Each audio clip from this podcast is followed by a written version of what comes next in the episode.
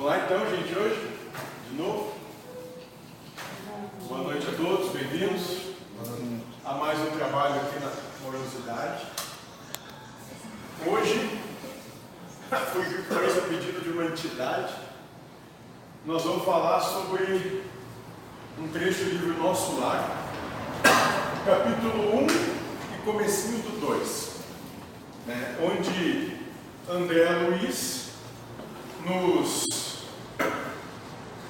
uh, nos dá a perceber como foi a situação dele ao desencarnar. A gente lembra aqui que André Luiz, ele, na sua encarnação anterior a essa, ele foi um médico. Né? Neta não se comentava muito, mas ele foi, se eu não me engano, Carlos Chagas, né? médico sanitarista. Então ele ocupava um certo destaque na sociedade onde estava inserido. Certo? E ele vem aqui para nos dar o um entendimento. Bom, o que, que acontece com a gente quando a gente desencarna? Como é que é? O que, que é isso? Aqui ele vai passar a experiência dele, o que aconteceu com ele. E nós vamos dar esse relato na íntegra como ele colocou.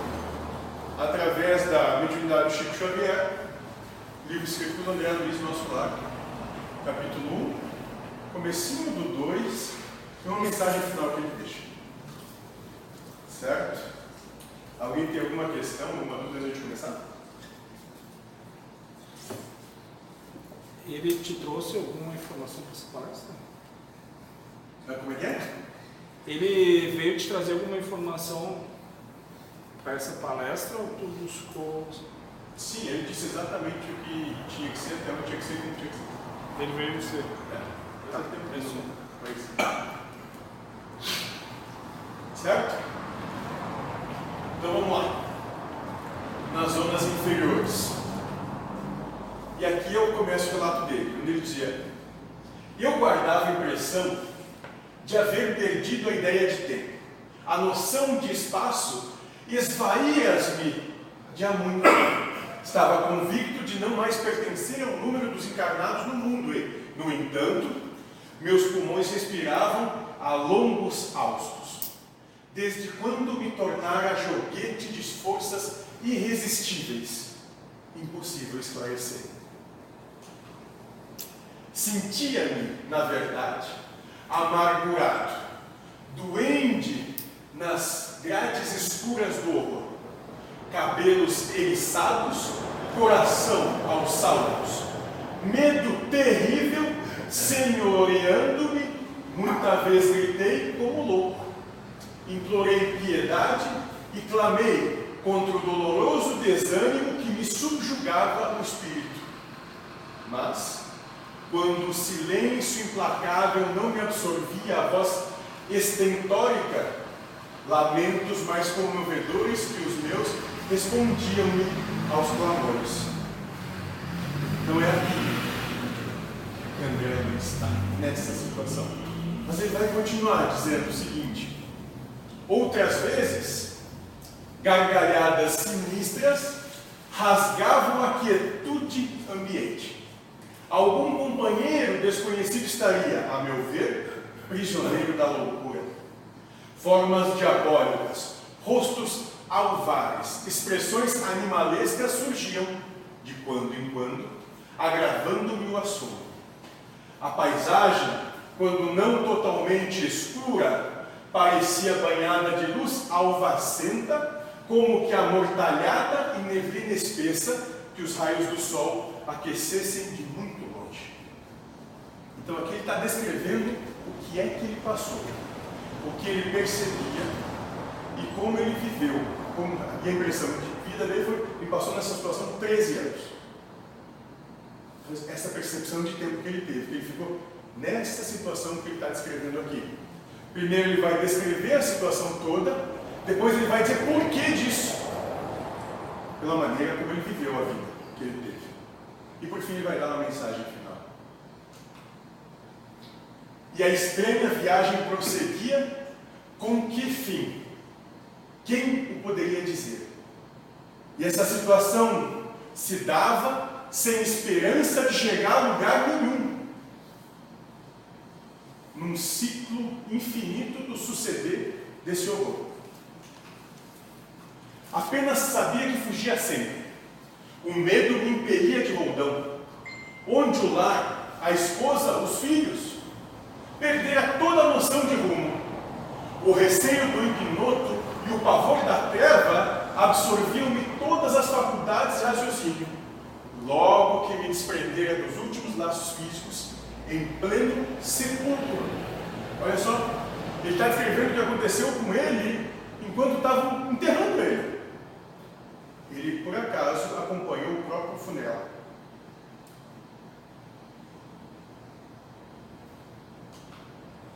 Atormentava minha consciência.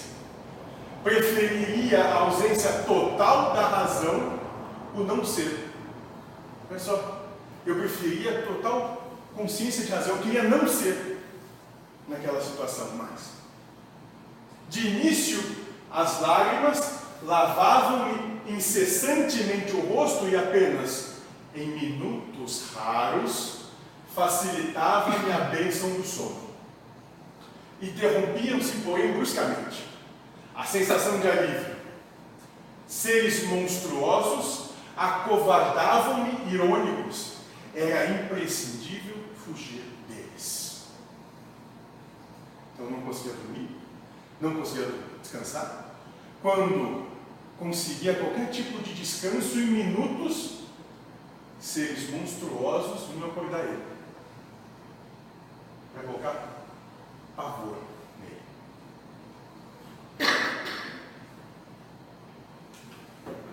Reconhecia agora a esfera diferente a erguer-se da poalha do mundo e, todavia, era tarde.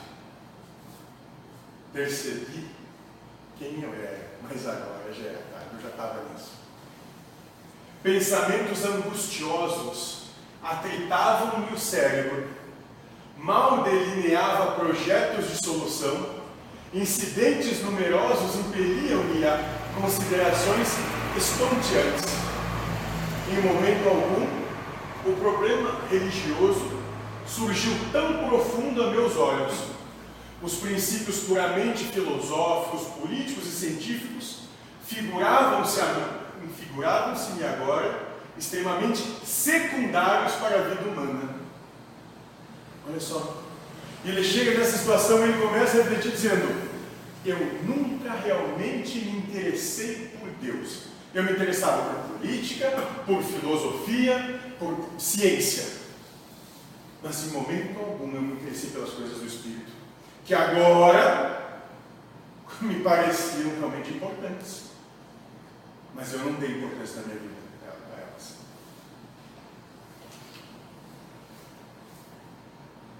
Significava, lembra?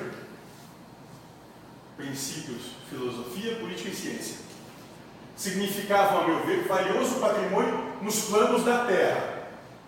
Mas urgia reconhecer que a humanidade não se constitui de gerações transitórias, e sim de espíritos eternos.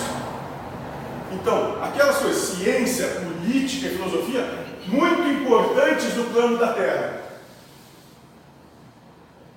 Mas era extremamente, agora para ele, necessário, urgia reconhecer que a humanidade não se constitui de gerações transitórias.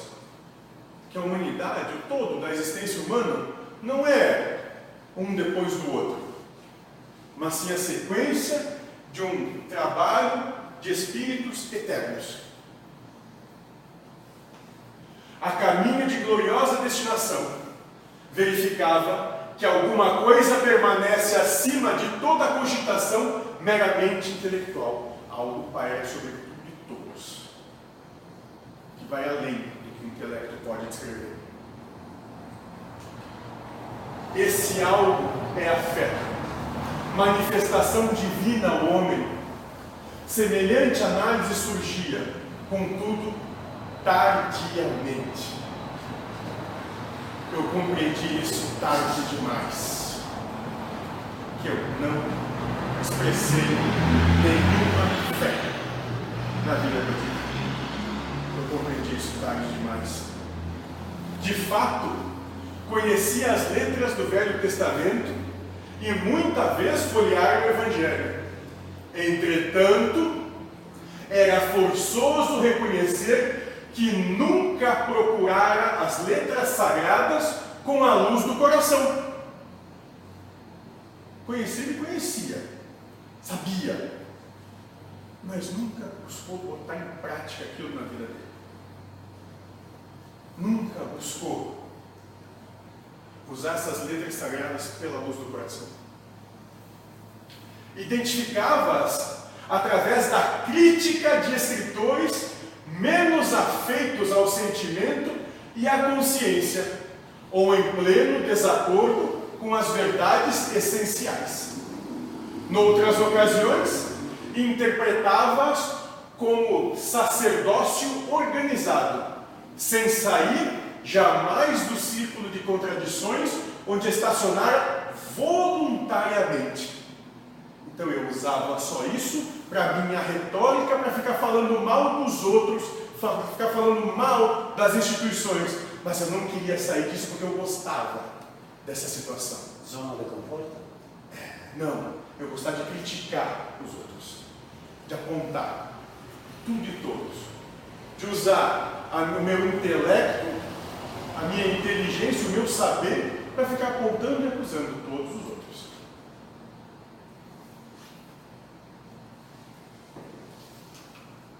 Em verdade, não for um criminoso, no meu próprio conceito. A filosofia do imediatismo, porém, absorvera-me. A existência terrestre que a morte transformara não foi assinalada de lances diferentes da craveira comum.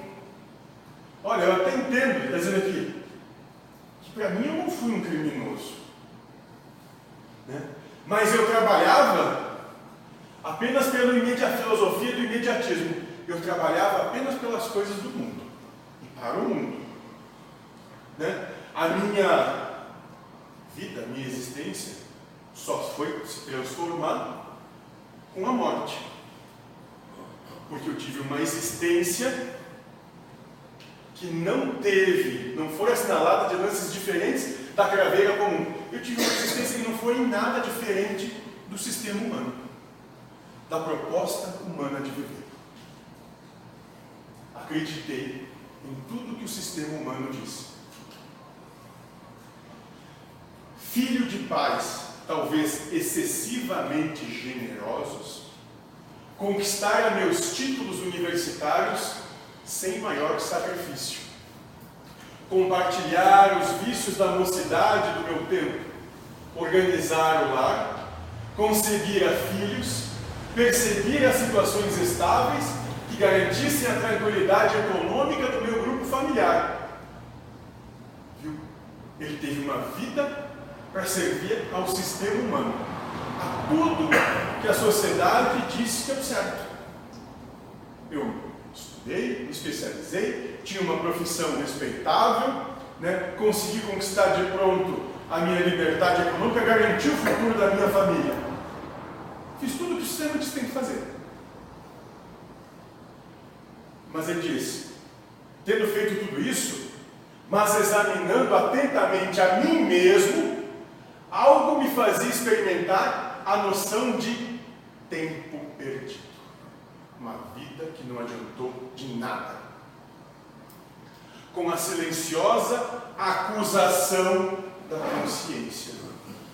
E naquele momento, quem vai te acusar? Não vai ser Deus, não vai ser o diabo, não vai ser nem quem está teu lado. Vai ser a tua própria consciência. Você podia ter feito, não fez, porque não quis. Teve cada instante da vida para realizar. Não realizou porque não quis. Habitar a terra, gostar ali os bens, colher as bênçãos da vida, mas não lhe retribuía, sentiu do débito enorme. Tive tudo que, a, que, a, na terra se pode ter, mas eu não retribuí em nada tudo que eu ganhei.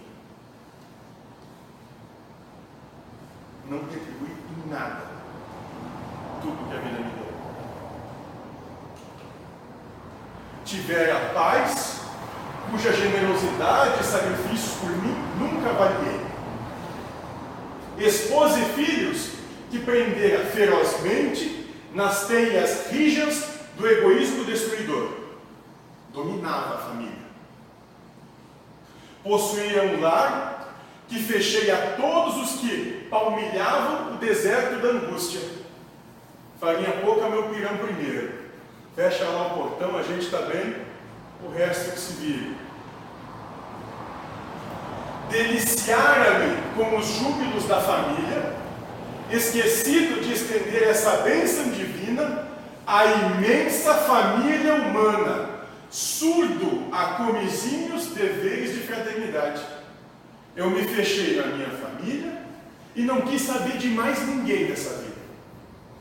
Eu esqueci que existe só uma verdadeira família, que é a imensa, aqui, a imensa família humana, que ela não tem traços de consanguinidade nenhum.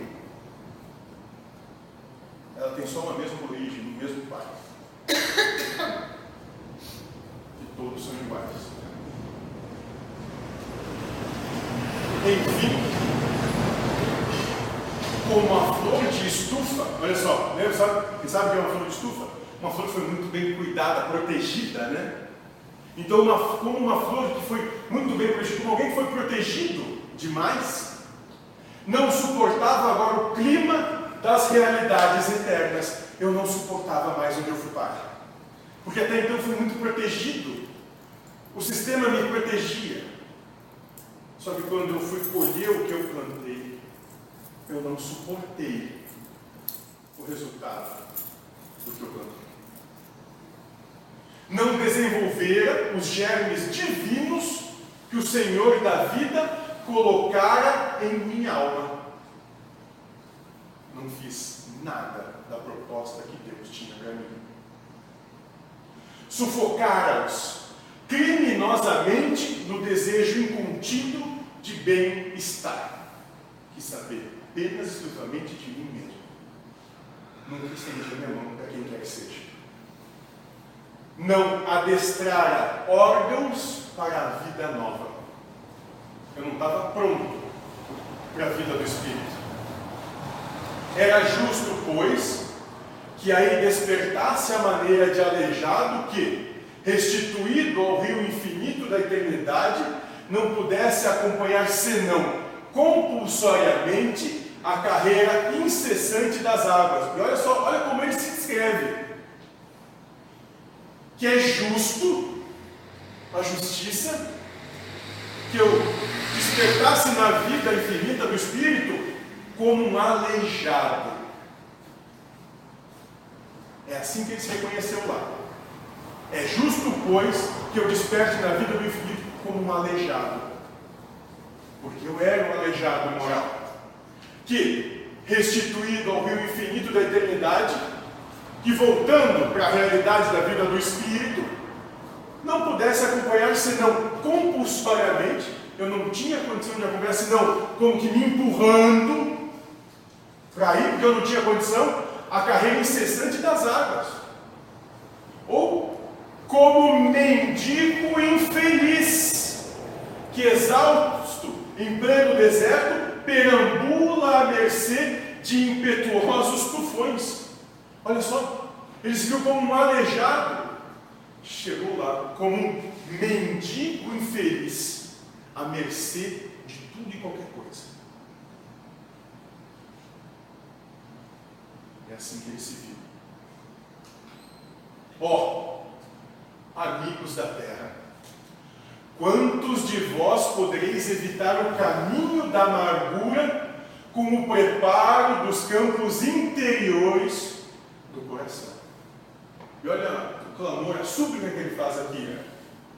Vocês que ainda têm oportunidade, vocês que têm esse agora, esse momento presente e todos os presentes que essa vida tem para te dar, como vocês podem plantar algo diferente para ter outra colheita naquele dia.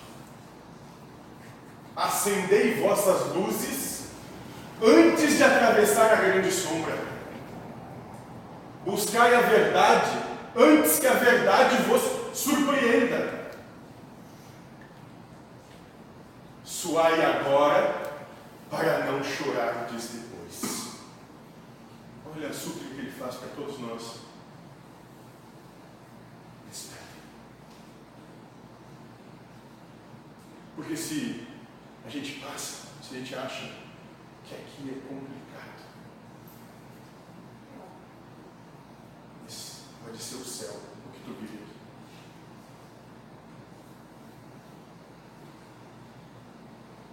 Buscar a verdade antes que a verdade vos surpreenda. Trabalhe agora, porque tu não precisa chorar depois. Suicida. Suicida criminoso, infame. Gritos assim cercavam-me de todos os lados. Olha a culpa dele. Culpa. Onde os sicários de coração empedernido por vezes enxergava-os de relance, escorregadios na treva espessa e, quando meu desespero atingiu o auge, atacava-os, mobilizando extremas energias. Em vão, porém, esmurrava o ar nos paroxismos da cólera. Olha, a culpa dele, a culpa se transformando em percepção. Né? dele mesmo atacando a si próprio. E quando ele tentava revidar, esbofeteava só o ar, porque não tinha nada ali da própria culpa que ele carregava com ele mesmo. Gargalhadas sarcásticas feriam-me os ouvidos enquanto os vultos negros desapareciam no som.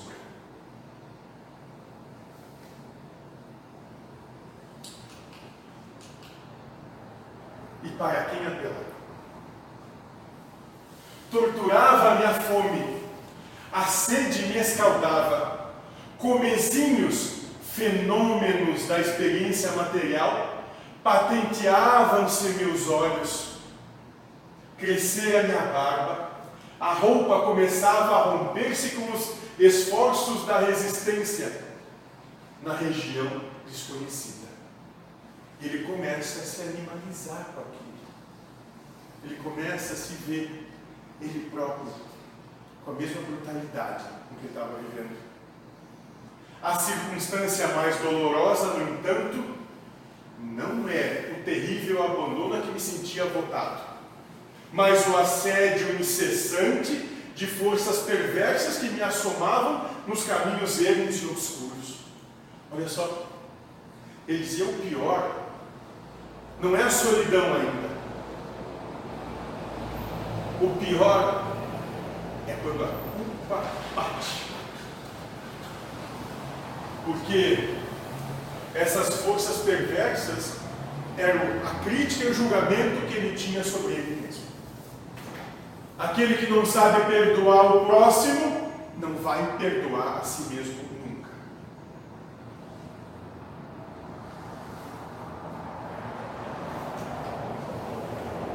irritavam-me, aniquilavam-me a possibilidade de concatenar ideias.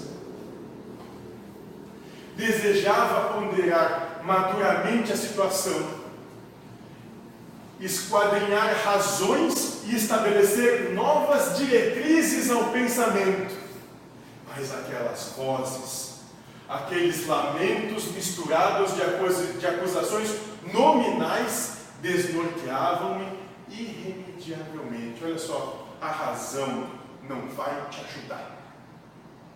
Não é um processo que tu vai conseguir se desvencilhar racionalmente, porque é ali que já enlouqueceu.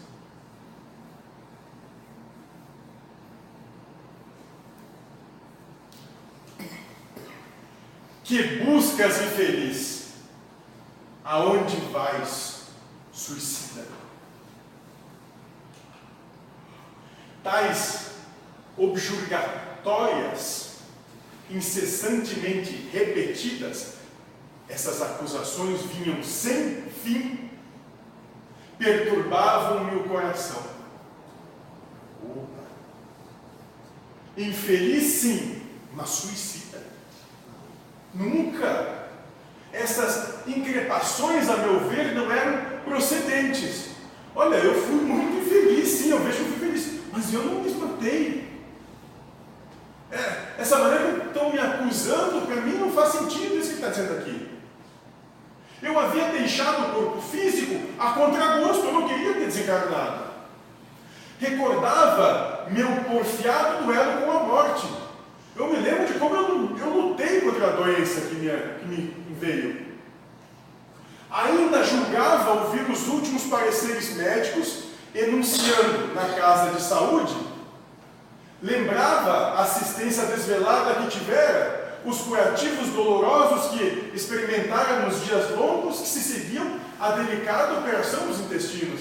Mas eu lutei, eu fiz tudo o que era possível para me manter vivo. Mas não foi o físico que matou ele.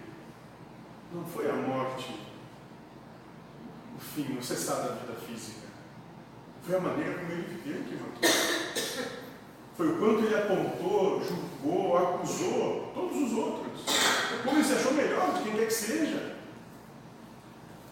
Foi porque ele sabia, porque tinha razão. Porque ele queria dominar. Foi isso que matou ele. Sentia no curso dessas reminiscências o contato do termômetro, o pique desagradável da agulha de injeções e, por fim, a última cena que precedera o grande sono. Minha esposa, ainda jovem, e os três filhos contemplando-me no terror da eterna separação.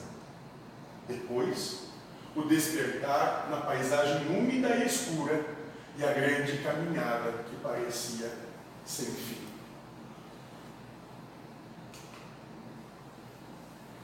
Por quê? A pecha de suicídio.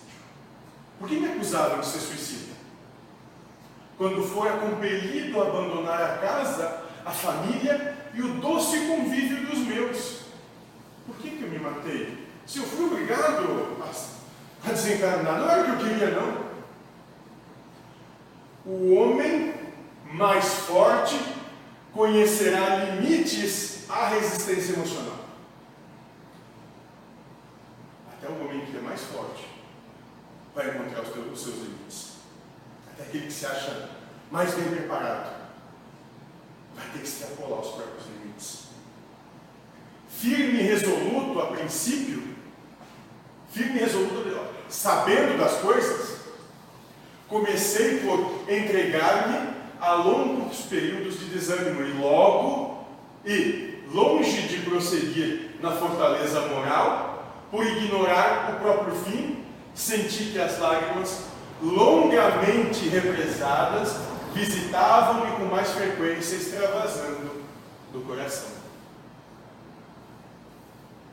Olha só como ele começa a abandonar o que ele sabe. Através desse sofrimento, desse processo de dor incessante, ininterrupto, plenamente presente, ele começa a abandonar. Começa a abandonar as certezas que ele tem, ele começa a abandonar as verdades que ele acredita ser, porque ele não aguenta mais. E aí ele permite que lágrimas longamente represadas, emoções que ele nunca se permitiu ter, visitassem ele com frequência. E essas lágrimas saíam do coração da essência dele. Chorava pelo triste fim dele mesmo, pela oportunidade que teve. A quem recorrer? Por maior que fosse a cultura intelectual trazida do mundo, por mais que eu saiba das coisas do mundo, não poderia alterar agora a realidade da vida por mais que eu conheça, saiba, seja, possua no mundo, ali, isso não vai adiantar de nada. Meus conhecimentos ante o infinito semelhavam-se a pequenas bolhas de sabão levadas ao vento impetuoso que transformara as paisagens. Eu era alguma coisa que o tufão da verdade carreava para muito longe. Entretanto, a situação não modificava a outra realidade do meu ser essencial. Processo de desconstrução. Começou a perceber que o que ele sabia não valia de nada. Não tinha sentido nenhum a vida que ele viveu, os anseios que ele teve na vida dele, tudo que ele aprendeu e conheceu, não tinha valor nenhum. Além de não ter valor, prejudicava, não ajudava em nada e achava muito mais complicada a situação. Perguntando a mim mesmo se não enlouquecera, encontrava a consciência vigilante, esclarecendo-me que continuava a ser eu mesmo, com o sentimento e a cultura colhidos na experiência material. Ainda estava se reconhecendo.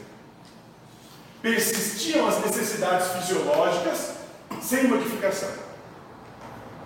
Castigava-me a fome, todas as fibras e, nada obstante, o abatimento progressivo não me fazia cair definitivamente em absoluta exaustão. Ele não se entregava. Mas às vezes ele tentava morrer, não conseguia, sei lá. Exatamente. É. Ele não morre. Não conseguia morrer. O abatimento progressivo não me fazia cair. Sim. Por mais que eu sofresse, eu não me entrego.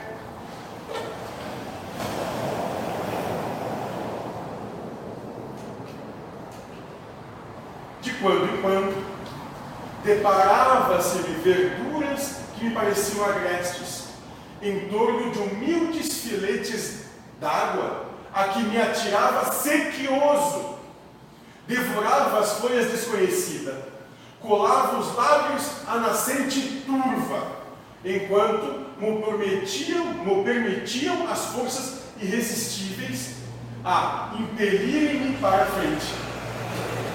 Então, de vez em quando eu conseguia parar para comer qualquer grama que tivesse botar a boca em qualquer poça que encontrasse.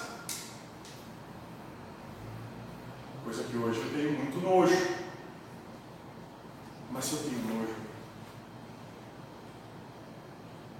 se eu não gosto de aranha, sabe com quem que vai passar isso? Sabe quem vai te acompanhar? Mais ou menos. Até que tu e a aranha sejam uma só. Ai, ai, ai. Ó, muita vez suguei a lama da estrada. Recordei o antigo pão de cada dia, vertendo copioso pranto. Não raro era imprescindível ocultar-me das enormes manadas de seres animalescos que passavam em bando, quais feras insaciáveis eram quadros de estar em si. É o inferno que criou ele mesmo.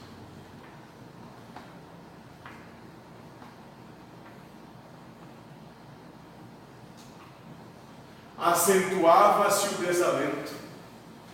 Foi quando comecei a recordar que deveria existir um autor da vida. Olha onde ele teve que chegar para dizer: deve existir um Deus. Fosse onde fosse, essa ideia confortou-me. Eu, que detestava as religiões do mundo, experimentava agora a necessidade do conforto místico, médico, extremamente arraigado ao negativismo da minha geração, impunha-se-me atitude renovadora. Tornava-se imprescindível confessar a falência do amor próprio a que me consagrara orgulhoso. Não tem mais jeito. Eu tenho que admitir que eu não amei em momento algum.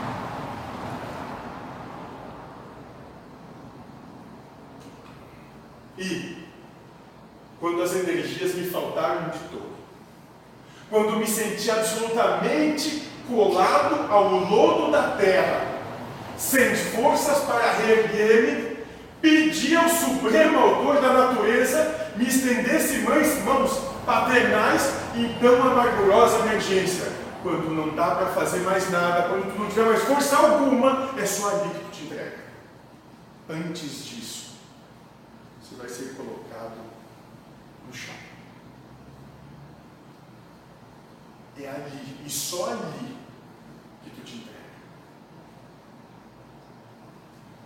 E quando as energias me faltaram de todo, quando eu não aguentei mais, quando me senti absolutamente colado ao lobo da terra, quando eu não conseguia nem mais erguer a face do chão, sem forças para me reerguer, pedi, pedi ajuda.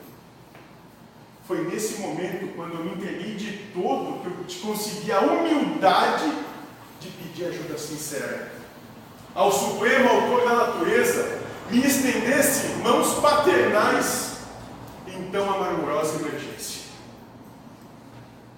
Quando minhas forças, quando eu não entendi mais nada, quando eu não me reconheci de nenhum, quando eu não consegui tirar a minha face do chão, foi aí que eu alcancei a humildade de pedir ajuda, de verdade. Quando toda a resistência foi quebrada. Quanto tempo durou a rogativa? Quanto tempo isso durou? Quantas horas consagrei a súplica de mãos postas, imitando a criança aflita? Apenas sei que a chuva das lágrimas me lavou o rosto, que todos os meus sentimentos se concentraram na prece dolorosa. Eu não sei quantas horas eu passei aí implorando a ajuda de Deus. Eu só sei que foi tanto tempo, que tanto que eu chorei, lavou todo o meu rosto até que o sentimento verdadeiro, até que o meu coração falasse.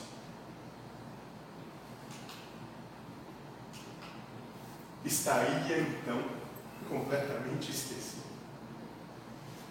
Não era igualmente filho de Deus? Embora não cogitasse de conhecer-lhe atividade sublime, quando engolfado nas vaidades da experiência humana, por que não me perdoaria o eterno Pai, quando providenciava ninho às aves inconscientes e protegia bondoso a fronteira dos campos agrestes? Olha só. Por fim, ele reconheceu que tem alguém controlando tudo isso. Deu a Deus o que é de Deus, finalmente. Diz: Eu de mim não consigo eu de mim não aguento mais. Se o Senhor, que é o Senhor, que é tudo e tudo pode, tudo é, tudo faz, se protege as aves e cuida das flores, cuida de mim também. Ah, é preciso haver sofrido muito para entender todas as misteriosas belezas da oração. É necessário haver conhecido o remorso, a humilhação, a extrema desventura para tomar com eficácia o sublime elixir de esperança. Tem que largar tudo. Enquanto tiver qualquer coisa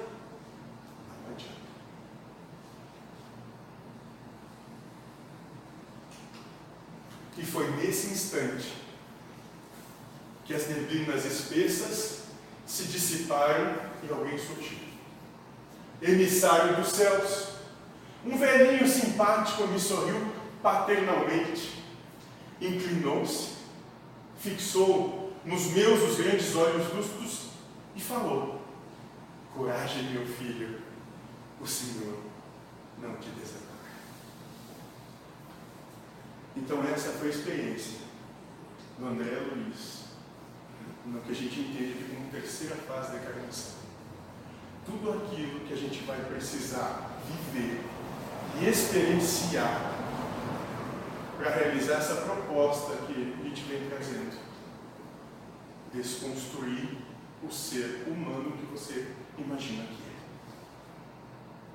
é. Essa foi a experiência dele.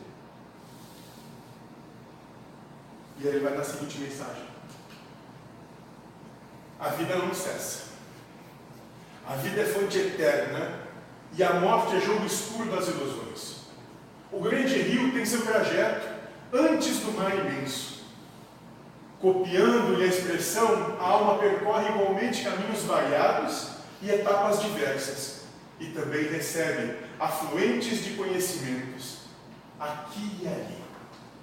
Avoluma-se em expressão e purifica-se em qualidade antes de encontrar o oceano eterno da sabedoria.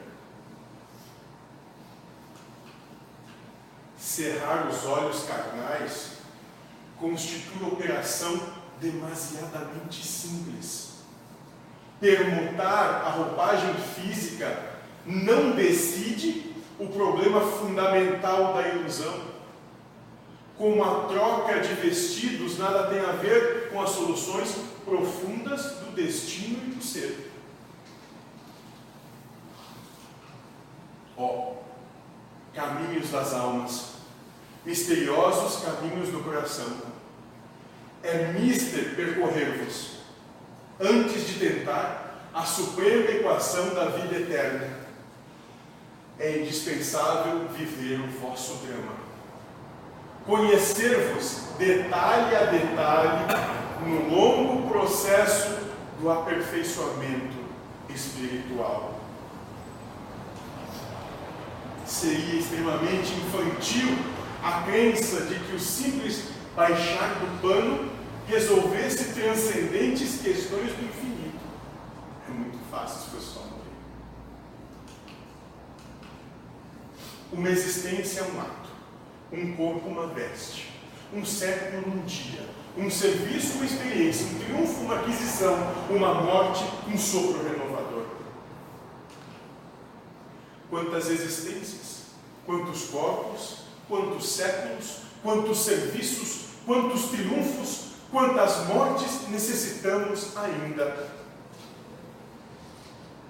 E o letrado em filosofia religiosa fala de deliberações finais e posições definitivas. Ai! Por toda parte os cultos em doutrina e os analfabetos do espírito.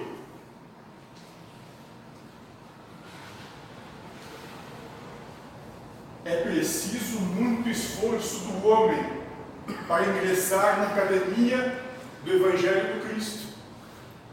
Ingresso que se verifica quase sempre de estranha maneira ele só, na companhia do Mestre, efetuando um curso difícil, recebendo lições sem cátedras visíveis e ouvindo vastas dissertações sem palavras articuladas.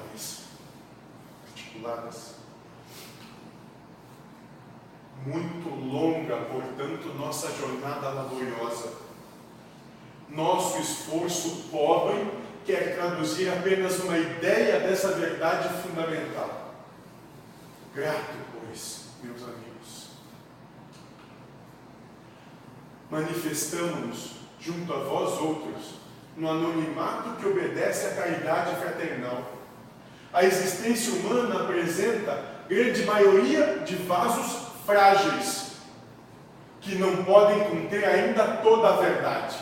Aliás, não nos interessaria agora senão a experiência profunda com seus valores coletivos.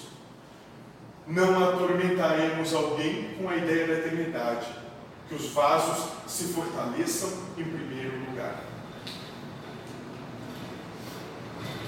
Fornecemos, forneceremos somente algumas ligeiras notícias ao espírito sequioso dos nossos irmãos na senda da realização espiritual e que compreendam conosco que o espírito sopra aonde quer. E agora, amigos, que meus agradecimentos se calem no papel, recolhendo-se ao grande silêncio da simpatia e da gratidão, atração e reconhecimento, amor e júbilo moram na alma crede que guardareis semelhantes valores comigo, a vosso respeito, no santuário do coração. E que o Senhor nos abençoe. Então, essa proposta de hoje é para entender o porquê que nós estamos. É para entender por que isso aqui acontece. Qual é o objetivo disso aqui tudo? É dar oportunidade a quem realmente quiser de ter um caminho mais suave. Mas é trabalho profundo a cada pensamento. E não dá para fugir. Tem que ser realizado a